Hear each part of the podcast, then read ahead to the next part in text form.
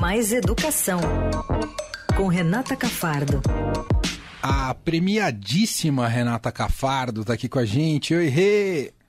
Oi, tudo bem? Vocês? Fiquei um tempinho fora, mas voltei. Premiadíssima e aniversariante da semana. Ah, é? Foi ontem. Nossa, é. agora eu tô me sentindo mal aqui.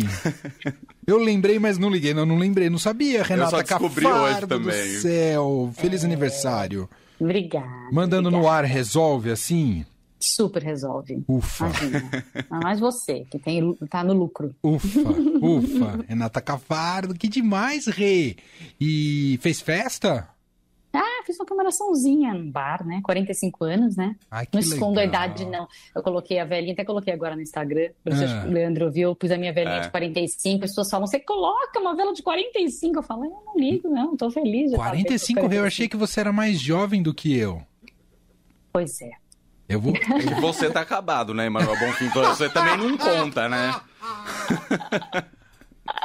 Achei que você era mais jovem que Leandro Cacossi, então, ah, Renata, não, me corrigindo.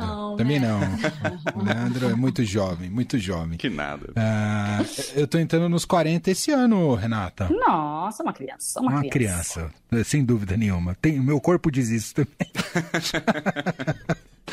Muito bem.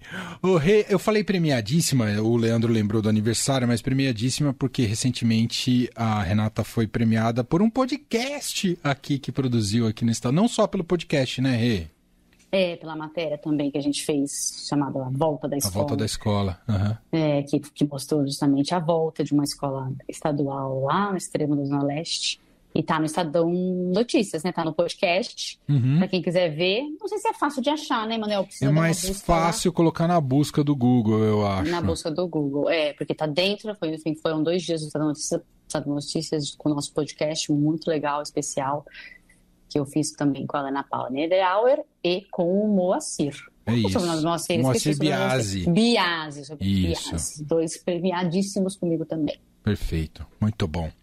Rê, hoje a gente vai falar de um assunto é, muito importante. Quando eu digo muito importante, porque é ano eleitoral, especialmente porque educação em ano eleitoral é sempre tratada daquela maneira das platitudes que você conhece tão bem, né, Renata? De, Sim. A prioridade vai ser educação no meu governo, educação, só educação faz um país, enfim, aquela, vamos ver todas essas baboseiras de marketing político. Mas na prática tem gente atuando já nos bastidores para que os candidatos se comprometam com algo mais sério e concreto, Renata? Sim, sim. Teve um evento muito interessante essa semana, anteontem, que eu estive, que foi organizado pelo Todos pela Educação, né? Esse movimento que a gente já conhece há muito tempo, é, que está aí na luta, na, é uma importante, acho que a mais importante organização da sociedade civil é, da educação, né? No, no, campo da educação, e eles conseguiram reunir num evento só aqui na Bienal de Ibirapuera várias personalidades, vários políticos de muitos partidos, governadores de diversos partidos também, é, educadores, especialistas, representantes de outras entidades do terceiro setor, né, como a gente vê a Fundação Lema, Instituto Unibanco, é, Italo Social e outros tantos, Instituto Natura, é, estavam todos lá juntos. É, vou citar alguns nomes de políticos que estavam nessa, nesse evento, chamado Educação Já, né, era o evento que estava tentando formar e quer formar né, uma frente ampla pela educação, é, para dizer para os candidatos o que, que, é importante ser feito nos próximos 10 anos, que muitos desses especialistas consideram que a gente precisa aqui de 10 anos para recuperar o estrago que está sendo feito agora.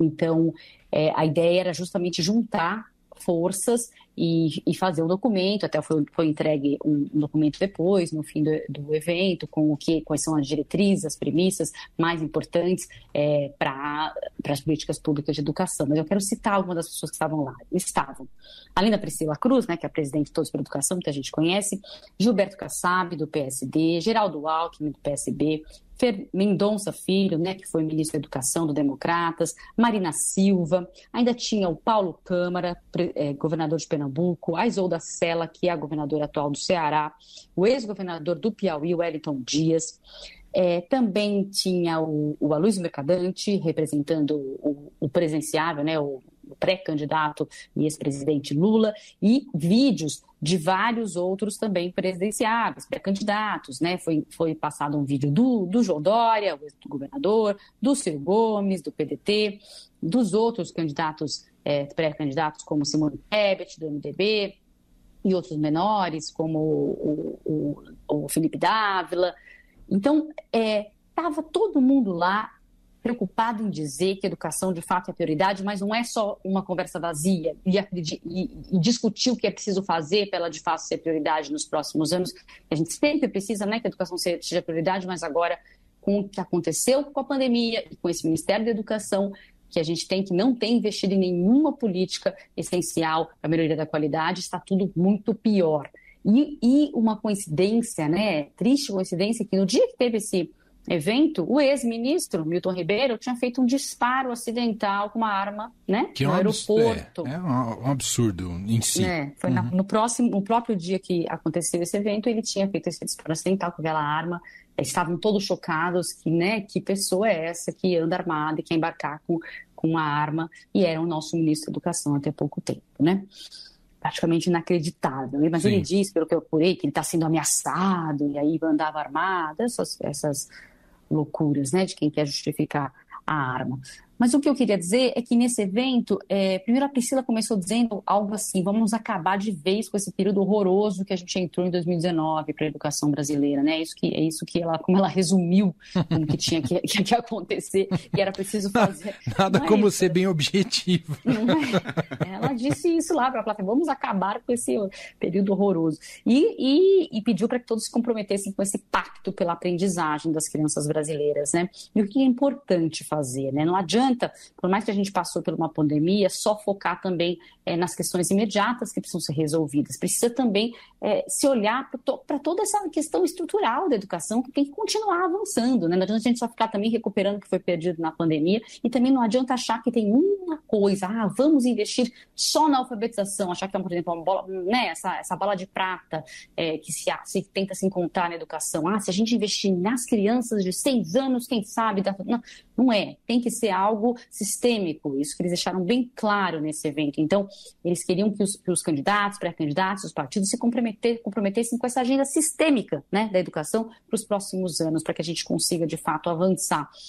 Então, como eu já falei, a alfabetização é importantíssima, né? Se a gente não olhar para a alfabetização, que é o período de que é a criança de 6, 6 7 anos, realmente você não adianta fazer nada, mas não adianta também só alfabetização, né? O que foi dito que é enxugar gelo se você não olhar para a alfabetização. Mas, além disso, temos que nos importar com a equidade, né? Porque o sistema é, só vai ter de fato qualidade se a qualidade for para todos, né? E não para poucos. Então, as políticas que têm que ser pensadas daqui para frente têm que ser pensadas com recursos, esforços maiores para os grupos com mais vulnerabilidade, por exemplo. E aí também entra uma discussão da educação antirracista como premissa, né? Tem que olhar para isso para que essa educação seja de fato é, igual para todos. O Brasil tem muito a aprender com o Brasil. Isso foi algo que foi dito muito lá. Foram mostradas nesse, nesse evento iniciativas como a do Ceará, Pernambuco, Espírito Santo, alguns estados que a gente sabe que já mostraram exemplos de iniciativas de alfabetização ou de escolas em período integral, que estão dando muito certo, ou seja, é, eles quiseram mostrar para todos esses políticos, para as pessoas presentes, de que a gente não precisa ficar buscando sempre o exemplo lá fora. Ah, a Finlândia faz isso, a Estônia faz aquilo, a Dinamarca. A gente tem exemplo bom aqui e assim é muito mais fácil replicar. Né, que já está aqui, então olhar para o Brasil, porque tem muito a aprender, e especialmente estados pobres do Nordeste conseguiram nos últimos, grandes, nos últimos anos grandes avanços e continuam conseguindo, às vezes, melhores avanços agora, depois da pandemia também. Também se falou muito em ações imediatas, né, como a gente falou, para mitigar o efeito da pandemia. Então, transferência de renda, pagamento de bolsa para famílias, para que as crianças não saiam da escola, para impedir a evasão. Isso é muito importante para manter a criança na escola, porque, de fato, muito, muitos adolescentes e pais tiraram seus filhos da escola, ou os adolescentes saíram da escola porque precisavam trabalhar apoio emocional também, com profissionais especializados, né, com, com esse apoio do, dos profissionais de saúde também na escola, com a escuta, com o acolhimento. E a recomposição da aprendizagem, né, que é essa recuperação que a gente fala muito que precisa ser olhada, com Sim. formação de turmas menores, para que se junte crianças de, que estão com as mesmas dificuldades, entendeu? Formar novas turmas de acordo com a dificuldade dela, interseriadas mesmo. A criança de 5, a de 6, a de 9 que não se alfabetizou ainda, fica junto com a criança de 5, de 6, não tem problema. Isso a gente está vendo muito ser feito pelo país, isso é importantíssimo, se juntar de acordo com a dificuldade para tentar acelerar e focar no que aquela criança precisa. Maior inclusão digital também, né, para que todos estejam mais ainda agora incluídos com banda larga em todas as escolas e continuar aquelas medidas estruturantes que eu estava comentando, como fortalecer a primeira infância, ensino médio, formar melhor os professores, é, governança, olhar para o Fundamental 2, que é o quinto ao nono ano, que ninguém olha, se olha muito o ensino médio, olha muito a criança pequena e, e se ignora né, essa criança do quinto ao, do sexto ao, ao, nono ano, que é aquele adolescente, e nessa hora acaba perdendo o aluno mesmo. A escola fica chata, deixa de ser atrativa, deixa de ser a escola que você brinca também, e aí a gente perde muita, muita criança que não chega sequer ao ensino médio. Então, são políticas é, tanto estruturantes quanto imediatas é, para por causa da pandemia, mas para resolver nos próximos 10 anos. E, é, e uma coisa que eu esqueci de falar no começo, hum. quem que não estava lá? Quem era o único candidato ou pré-candidato que não tinha um representante, que não apareceu em vídeo, que não, que não mandou ninguém. Vocês conseguem adivinhar? Consigo. Não deve estar muito difícil. Alguém que já ocupa a cadeira de presidente da República. Exatamente. Não tinha ninguém representando o governo do presidente Jair Bolsonaro. Obviamente. Ele podia mandar um gabinete paralelo, que parece que frequentava bem o Ministério da Educação. Pois é, aqueles pastores, né? Pois é, não estavam nem os pastores, ninguém levou Bíblia, não tinha nada disso, obviamente. É, então a gente não pode ter esse compromisso. Não houve esse compromisso nos últimos quatro anos e não deve haver nos próximos também. Então, foi uma ação muito interessante de, de realmente é, políticos de diversos partidos estarem é, se comprometendo. A gente torce para que isso não seja apenas é, um evento pelo evento, né, que Sim. seja de fato olhado e que esse documento está sendo produzido por essa frente ampla seja olhado durante a, a, as campanhas e muito mais por quem for de fato eleito, tanto como presidente da República quanto os governos estaduais, né, que é trabalho dos estados e para a presidência da República. Perfeito, Rê.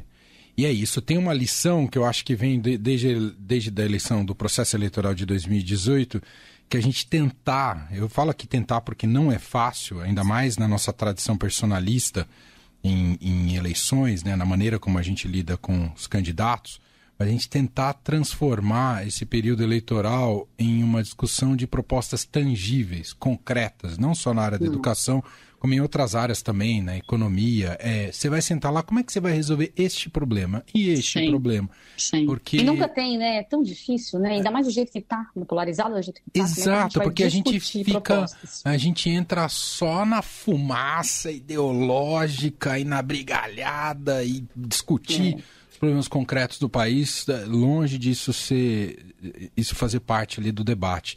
Então, uma, uma iniciativa como essa é fundamental. Eu espero que é, de fato converta aí as campanhas para elas se debruçarem sobre o assunto e oferecerem soluções para o país na medida do que é possível fazer, e, certo? É. E é importante a gente saber também, né? Sim. A gente vota eleitor. Então, para quem quiser olhar, ler os documentos que foram, que foram produzidos, Vai no site Todos pela Educação, tudo junto, todos pelo Educacau, né, .org.br, procura lá o documento Educação Já, o nome é Educação Já, né, 2022, para entender também e cobrar, né, dos seus candidatos que isso seja feito, porque o documento foi feito é, com muitos especialistas, com muitos consultores, os melhores educadores, os melhores especialistas do país em educação e em política pública educacional.